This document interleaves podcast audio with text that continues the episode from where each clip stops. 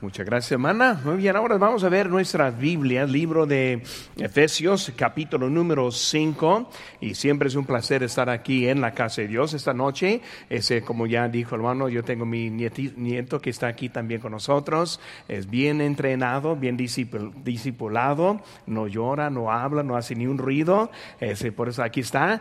Y luego también, aparte, mi este, yerno Ryan, su hermana Caroline está aquí también con nosotros, viene desde Guam. Por eso ella estuvo apenas llegando, viajando, quién sabe desde cuándo. Por eso, quién sabe, se aguanta el culto, pero sin quedarse dormida, ¿verdad? Pero aquí está con nosotros también. Muy bien, hermanos. Hay que recordar también, hermanos, que la semana próxima, ya estamos en la semana de, de la Navidad, pero no hay culto en esta hora del miércoles. Por eso, del miércoles no, pero en la noche buena sí. Por eso, hermanos, les animo a apartar su tiempo, a congregarse a las 5 de la tarde, las 5, ¿verdad? Las 5 de la tarde el viernes y va a durar no más que una sola hora. Y por hermano les animo estar aquí. Muchos dicen, pues yo tengo familiares que van a llegar. Está bien, invítales también a ellos. Va a tener una, una manera que también pueden escuchar el Evangelio. Va a ser un culto diferente para la Nochebuena, celebrando ese también el nacimiento del Señor. Y ahora también los domingos de la mañana y también la Nochebuena estamos viendo la Navidad original. Y estamos aprendiendo que hasta algún aspecto lo que tenemos hoy en día de nuestras este, este, fiestas, fiestas y todo, pues también está simbolizando lo que pasó en esa primera Navidad. Por eso, hermanos, les animo este domingo a las 10 de la mañana a estar también aquí en su lugar. Efesios capítulo 5, hermanos, les invito que se pongan de pie y vamos a leer una lectura bíblica y luego vamos a aprender un poco más, hermanos, del último mes. Esos tres domingos, digo tres miércoles últimos, miércoles, hemos estado aprendiendo unas cosas para prepararnos entrando el año que ya nos queda muy cerca. Pues aquí estamos en Efesios 5, versículo 15, dice la palabra de Dios. Mirad pues, con diligencia como andés, no como necios, sino como sabios, aprovechando bien el tiempo porque los días son malos. Por tanto, no seáis insensatos, sino entendidos de cuál sea la voluntad del Señor no se embriaguéis con vino, en lo cual hay disolución. Antes bien, sed llenos del Espíritu Santo. Vamos a hacer una palabra de oración. Padre Santo, Señor, gracias te doy por el privilegio de estar aquí juntos en tu palabra, Señor, y aprendiendo y poniendo a práctica lo que aprendemos. Señor, ahora en estos últimos días de este año, Señor, ayúdanos eh, prepararnos para que podamos entrar al año con nuevo enfoque, con nuevo propósito, con nueva disciplina, con nuevo deseo para seguir, Señor, a tus pasos en nuestras vidas. Señor, te pido que tú nos bendigas ahora. Usa este, este pasaje para ayudarnos, Señor, en esos tiempos en que vivimos ahora. Gracias por todo. En tu nombre precioso, lo que te pedimos.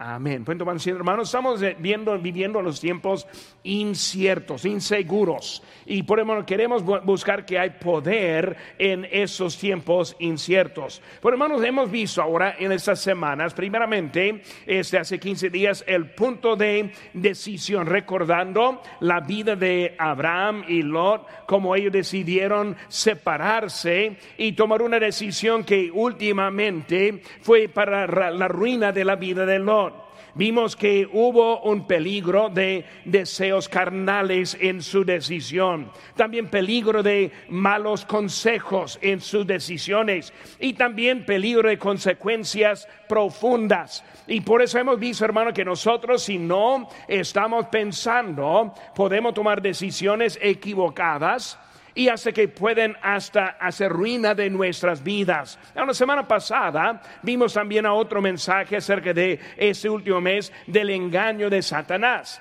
y aprendimos de que ese Satanás usa la distracción y el desánimo la decepción, descontento, pero también encontramos la defensa, la cual que vemos aquí en nuestro pasaje en Efesios 6, capítulo 6, versículo 14. Miren conmigo, hermano, dice, pues firmes, ceñidos vuestros lomos con la verdad y vestidos con la coraza de justicia y calzados los pies con el apreso del evangelio de la paz, sobre todo tomad el escudo de la fe que, con que podáis apagar todos los dardos del maligno, del fuego del maligno y tomad el yelmo yelmo de la salvación y la espada del espíritu que es la palabra de Dios. Hermanos, vimos que hay una defensa en contra de Satanás. Ahora estamos viendo últimamente en, este, en esta serie el poder en los tiempos inciertos. Hermanos, cuando vemos la vida que Dios nos da y que Dios nos dejó aquí en este mundo, hay unas verdades que quiero que veamos ahora. Primeramente, la vida que el Señor nos da este, es una vida de sacrificio. Pues nosotros aquí estamos y muchas veces perdemos lo que Dios nos dejó y nosotros nos estamos recordando que es una vida de sacrificio. Ahora Mateo 16, 24 dice, entonces Jesús dijo a sus discípulos, si alguno quiere venir en pos de mí, niéguese a sí mismo y tome su cruz y sígame. Por eso está diciendo es de sacrificio. La cruz que está refiriendo aquí no es la misma cruz en que Cristo fue crucificado, sino que está diciendo que es nuestra cruz. Y nuestra cruz es diferente. Pero también es una cruz, un lugar de sacrificio. En Lucas 14, 33 dice, así pues cualquiera que de vosotros que no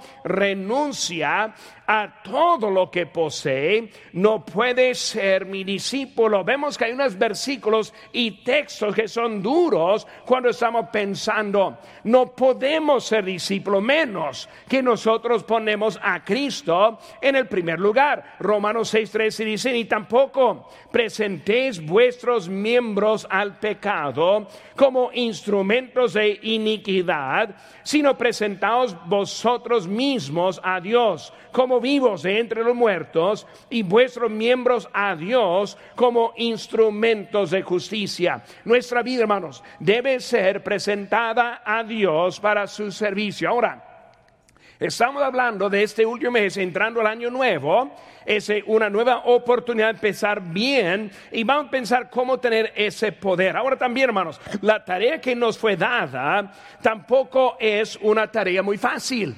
Bueno, ¿por qué nos dejó a Cristo aquí en este mundo? Escucha lo que dice, hermanos. Dice aquí, predicad el Evangelio a toda criatura. Eso, hermanos, no, no, es, tan, no es tan fácil.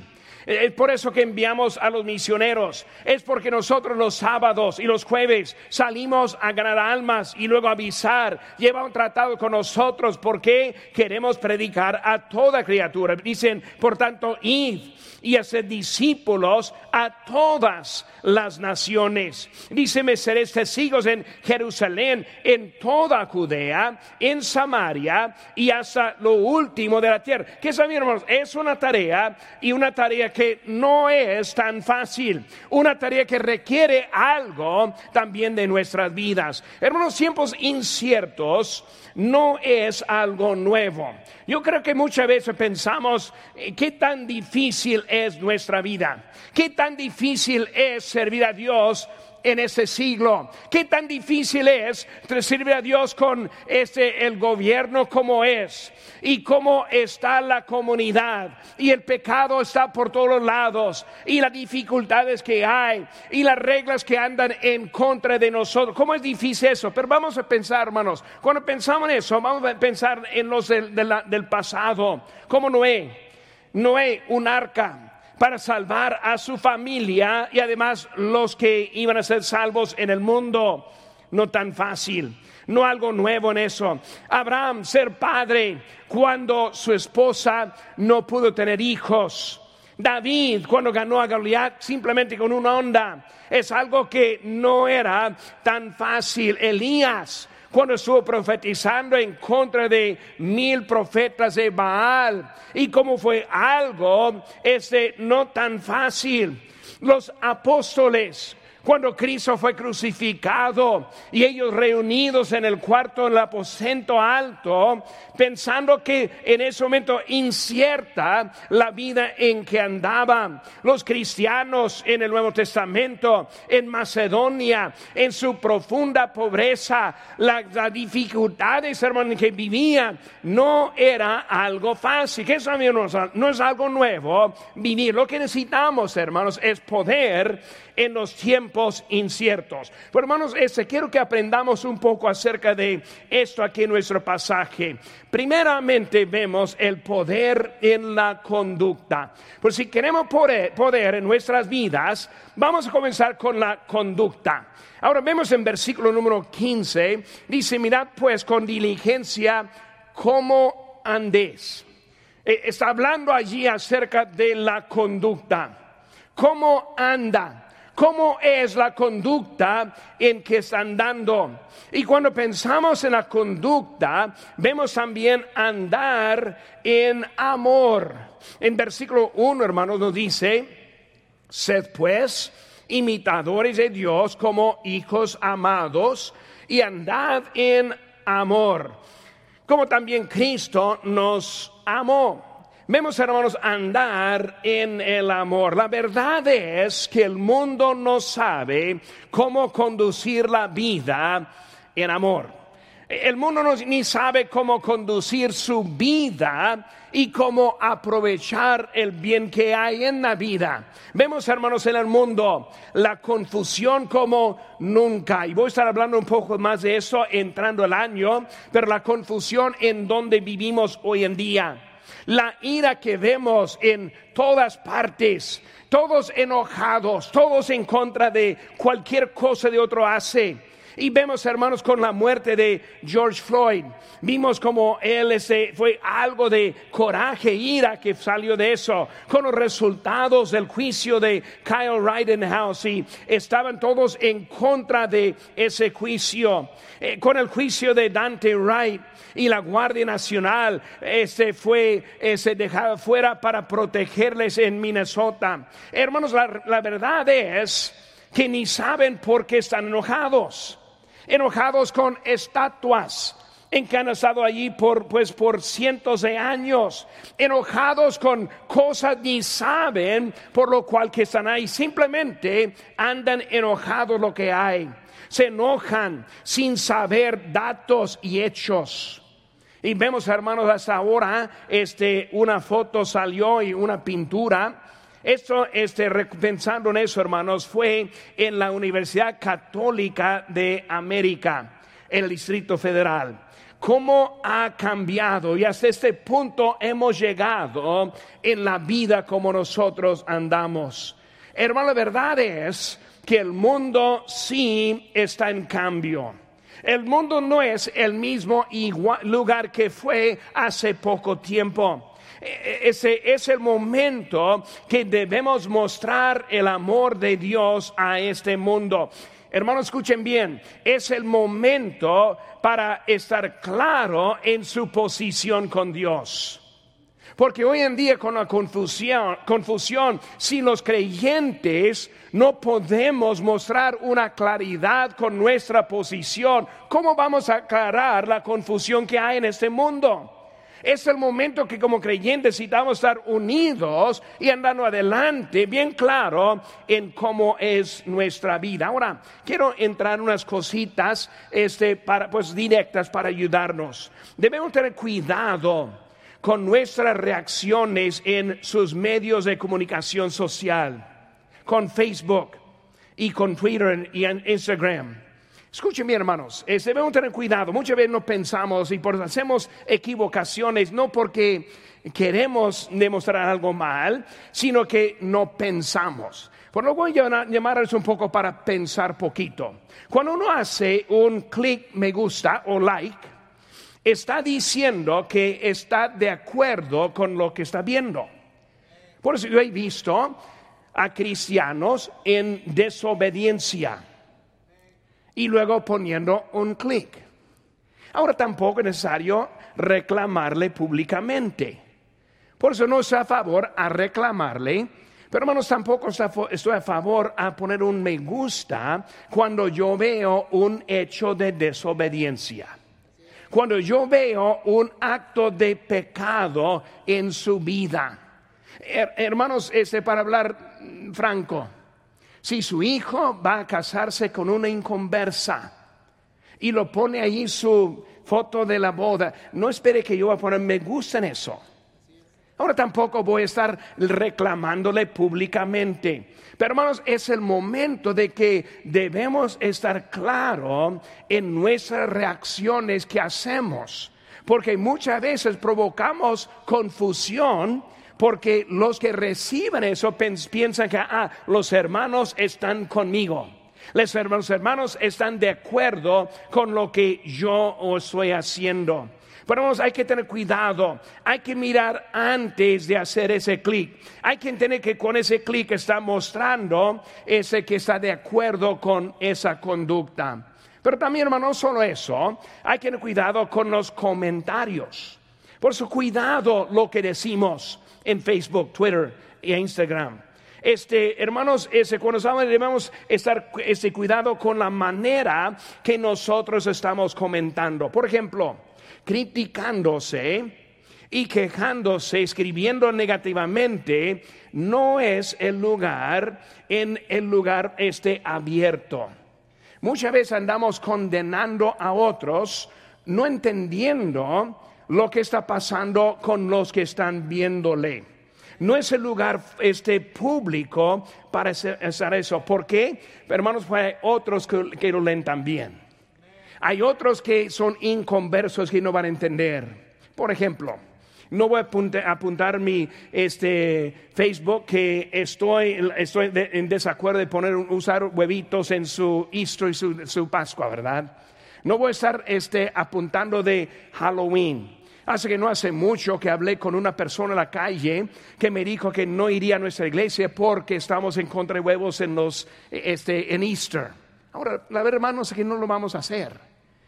Pero yo prefiero primero hablarles de Cristo y hablarles los huevitos más adelante. Prefiero hablarles de Cristo primero y de Halloween más adelante. Por eso, hermanos, hay cosas que el mundo no entiende, por lo cual que estamos poniendo esas cosas. Por lo que queremos hacer es hablar más positivamente en una forma para ganarles y luego cuando ya son salvos van a aprender su conducta. ¿Saben qué, hermano? Yo no espero que los inconversos entren hablando con nosotros, vistiéndose como nosotros. No estoy esperando su conducta ser como la nuestra. ¿Por qué, hermanos? Porque no son salvos. Por eso, primeramente queremos relatar la gracia salvadora de Cristo, lo que Cristo ha hecho por ellos, y después entrar en, el enfoque de varias cositas más adelante. Pero hermano, lo que estoy diciendo es que mostrando el amor. Por eso algunos que piensan que nosotros odiamos por la forma que nosotros escribimos. Yo sé que no estamos haciendo de propósito, eso lo sé. Pero muchas veces no pensamos y por eso lo que producimos es algo al contrario de lo que Dios quiere que demostremos en este mundo. Bueno, aquí estamos, hermanos, estamos predicando el Evangelio. Estamos predicando también en contra de pecado, que está claro, que está directo. Pero hermanos, queremos ganarles a los que están en este mundo y queremos tener cuidado con la manera que estamos. Pero hermanos, este, cuando hablamos, este, debemos mostrar y andar en el amor. Aprender cómo es andar el amor. Por eso el poder, la conducta, andar el amor también, andar sin avaricia. Vemos versículo 3, hermanos. Dice, pero fornicación y toda inmundicia o avaricia, ni aun se nombre entre vosotros como conviene a santo. Ahora mire que está poniendo con avaricia. Fornicación, toda inmundicia o avaricia. Vemos, hermanos, que la avaricia es algo grande. Avaricia, hermanos, viene del egoísmo. Cuando empezamos a enfocar en mis necesidades, en mis problemas económicos, en lo que yo necesito, lo que yo quiero. Y muchas veces, hermanos, cuando cambia el enfoque en nosotros, es cuando vemos que hay una avaricia en nuestra vida. Avaricia es la codicia, el deseo de tener cosas que pertenecen a otro o que no le pertenece a usted. Avaricia excluye a otros. Por eso, cuando hablamos de la avaricia que está diciendo, debemos querer dejarlo al lado, e, enfocar. Ahora estamos hablando, hermanos, en el tiempo de la Navidad. Estamos hablando de lo que Dios quiere que hagamos. Por eso, muchas veces necesitamos dejar al lado lo que es mis necesidades, mis deseos, para ser obediente a mi Señor. Hermano, tenemos un buen grupo aquí en esta tarde y por eso les animo, les felicito en esa decisión. Debemos en esta, temporada tomar decisiones fijas, pensando en otros, no pensando en nosotros mismos. En esta pandemia que ha pasado, ha convertido a mucha gente la actitud de avaricia y ya están enfocados en sus propias vidas sobre todo en sus propios derechos sobre todo, en su propio deseo sobre todo. El mundo ha caído ante, totalmente a caos a pesar de lo que está pasando en eso. Pero hermanos, es el momento andar en amor, sin avaricia, demostrando algo al Señor y luego también andar agradable al Señor, en amor, sin avaricia, y ahora agradable al Señor. Versículo 3 dice, pero fornicación y toda inmundicia o avaricia ni sea, ni se nombre en vosotros como conviene a santos. Santos, ¿qué es santo? Uno que es agradable al Señor santo, uno que es un creyente, santo, uno que ha apartado su vida para Dios. Cuando hablemos, hermanos, acerca de ser agradable, primeramente vemos la palabra ser ejemplo. Por eso la palabra ejemplo. Cuando hablamos de santos, ser santos, esa palabra santo es una palabra que refiere a Dios. Dios es santo. Pero también lo usa como los creyentes como santos. ¿Cuál es nuestro ejemplo? Pues el santo. El ejemplo es Dios mismo. El ejemplo es amor de Él. El ejemplo es lo que hizo Cristo en sacrificio por nosotros. Pero cuando hablamos, hermano, de eso, vemos dos palabras que son importantes. Primera palabra, hermanos, es la sal. Cuando hablamos de ser ejemplo, pienso primeramente en la sal. Dice la Biblia en, Mateo 5:13, vosotros sois la sal de la tierra, pero si la sal se desvaneciere, ¿con qué será salada? Cuando hablamos de la sal, la sal hace una diferencia, da un cumplimiento. Cuando hablamos de sal, hermanos, la sal en la tierra es algo que refiere a nuestra conducta. Nosotros vivimos como sal. Con poca sal cambia la característica de toda la comida. Cuando nosotros vivimos como santos, en esta comunidad, como la sal, hacemos una diferencia en este mundo.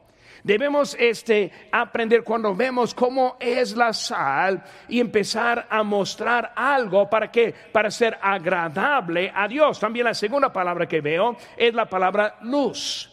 Mateo 5:14 dice, vosotros sois la luz del mundo. Como la sal, ahora vemos la luz. Ahora la luz es algo primeramente positivo. Eh, la luz es positiva en lo que hace.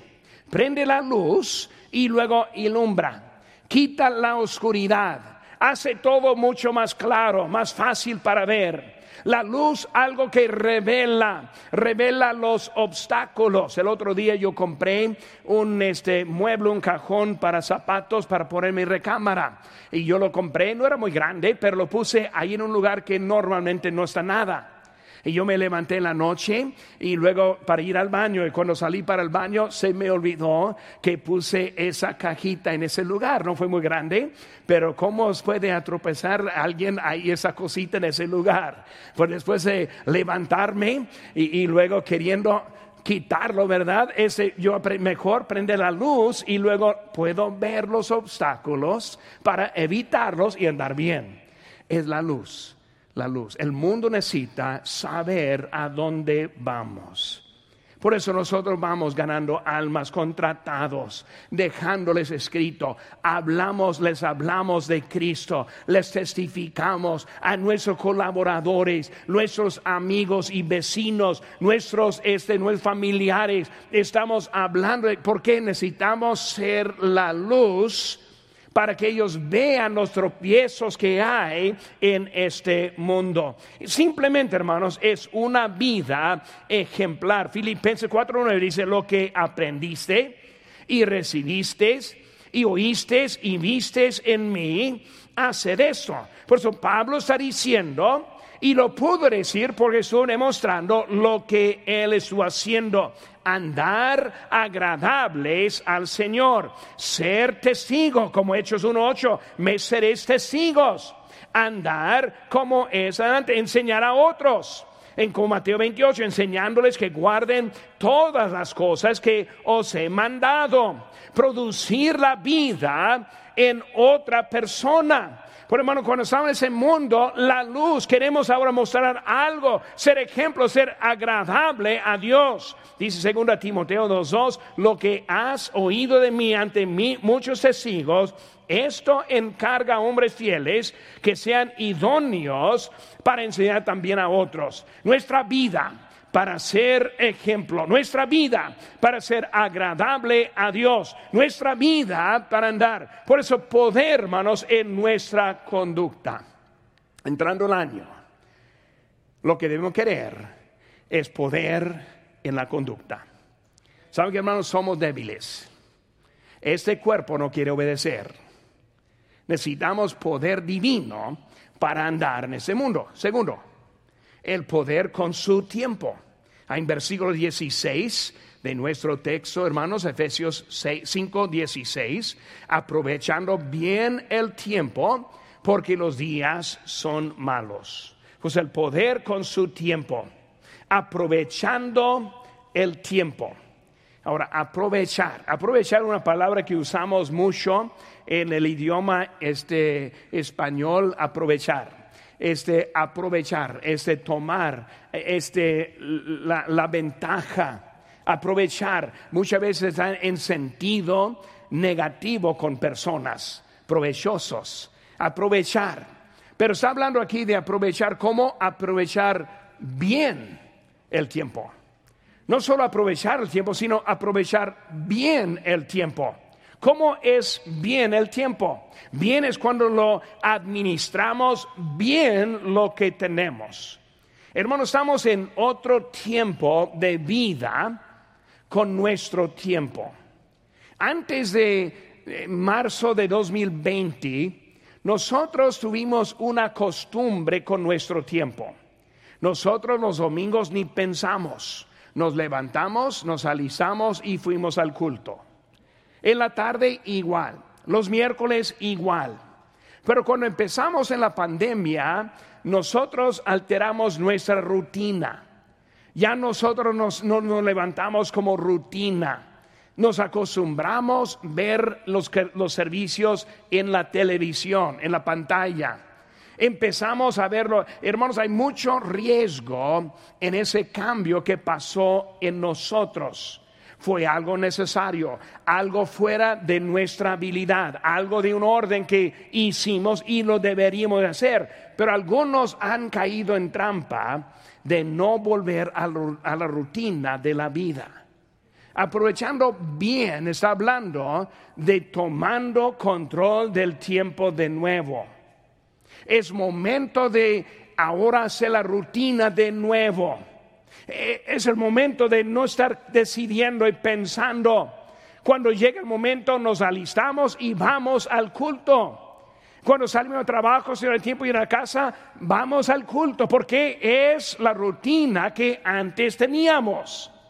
Y ahora entrando el año, hay algunos, probablemente no en ese grupo, pero hay algunos que necesitan volver a rutina para aprovechar bien el tiempo. ¿Por qué, hermanos? Porque los cultos tienen diseño para nosotros cada vez. No repito los sermones. Si no lo escucha, no lo escucha. Dios quiere usar su palabra para ayudar nuestras vidas. Pero si no estamos atentos, no vamos a aprovechar lo que Dios tiene para nosotros. Muchas veces perdemos lo que Dios quiere decir a nosotros simplemente porque no estamos aprovechando bien el tiempo. La verdad es, hermanos, todos aprovechamos lo que queremos. Lo que queremos. Lo que queremos hacer, sí lo vamos a hacer. Un partido de básquet ahí con los Lakers. Los que van tienen que disciplinarse. Tienen que estar de acuerdo, sacar mucha lana. Batallar ahí, encontrar lugar a estacionar gastar horas y horas simplemente para llegar y para, para, regresar y lo hacen con bien. Nosotros tenemos lotes aquí muy cerquitas, tiempo ya decidido y luego muy fácil, pero no aprovechamos porque hermanos no es algo de importancia. Nosotros hacemos lo que es importante para nosotros. Por eso, hermanos, hay maneras que debemos aprender y volvernos para aprovechar bien el tiempo. Hermanos, debemos aprender cómo enseñar bien a nuestros hijos. Ahora, la Biblia dice, instruye a sus hijos. Eh, no entretener, es entretenerles, sino instruirles. No simplemente ocuparles, sino instruirles. La primera forma para instruir es con la conducta, con nuestra conducta, con la manera que nosotros vivimos. Debemos aprender cómo entrenar. Ahora ya soy, ya soy este abuelo, yo no soy papá de los niños chiquitos, pero el otro día ese Jennifer no estuvo aquí todavía y las cuatro niñas entraron a la casa y este Sofía, ella entró y dije a Sofía, Sofía, lleva tu mochila, su mochila allí a, su lugar. Ella entró y lo tiró ahí en el, pasillo, medio pasillo, lo tiró con su suéter y quién sabe qué más y un, un montón de cosas. Y dije, Sofía, regresa, regresa y luego se fue corriendo. Bueno, yo levanté, abrí la puerta y lo tiré afuera. Cerré la puerta. Quién sabe lo que pensaron los vecinos, ¿verdad? Pero ahí para afuera. Y luego un rato después se llegó Sofía buscando su, mochila y sus cositas. Dijo, ah, abuelo, ¿qué pasó con mis cosas? ¿Sí sabes? Sí, yo sé dónde están. ¿A dónde están? No, están afuera. ¿Cómo afuera? No, pues yo los tiré. Si tú los tires aquí, los tires para allá. Y luego fue para allá para recoger. Hermano, necesitamos entrenar, enseñar porque hermanos, aprovechar bien el tiempo. No tenemos mucho tiempo para, para con ellos, hermanos. Debemos aprender cómo enseñar y cómo ser. Debemos saber cómo portarnos en el público. E, ese aprender cómo andar. Debemos apartar tiempo, apartar tiempo con los hijos, jugar con ellos, acampar con ellos. Aquí está Ángel ahora. Yo recuerdo cuando ella tuvo unos nueve años por ahí, nueve, años, y digo, yo, papá, quiero acampar. Y por eso yo alisté algo ahí afuera y ese ahí en un bajo de un camper o algo así. Nosotros salimos una noche y ahí nos acampamos. Y luego, hermanos, apartarte. ¿Por qué? El tiempo está pasando. Dudo que ella iría conmigo a acampar. Dudo que ella le llevaría a acampar tampoco. ¿Cuándo es el momento hay que aprovechar. Porque llega el día cuando pasan las oportunidades. Los tiempos de culto va a pasar el tiempo de las oportunidades. Por eso hay que aprender cómo aprovechar el tiempo. Y lo también, atento al tiempo. No solo aprovechar, sino atento. Cuando pensamos, hermanos, el tiempo es algo que no dura, es algo que si pasa, si queremos o no, está pasando, está dejándonos. El tiempo sigue adelante y nosotros para atrás. Por eso hay que aprovechar, pero estar atento. El tiempo es importante con nuestras vidas porque es al momento. Una cosa, hermano, cuando yo vengo aquí a predicar, yo trato de prepararme lo mejor que yo pueda. Una razón es porque hace muchos años, yo predicando delante de 100, de 300, lo que sea, Son 100 horas, 300 horas, dependiendo de la persona. Y yo voy a gastar su tiempo o voy a poder invertir con este tiempo. Es algo importante. Ese culto de miércoles para mí es importante.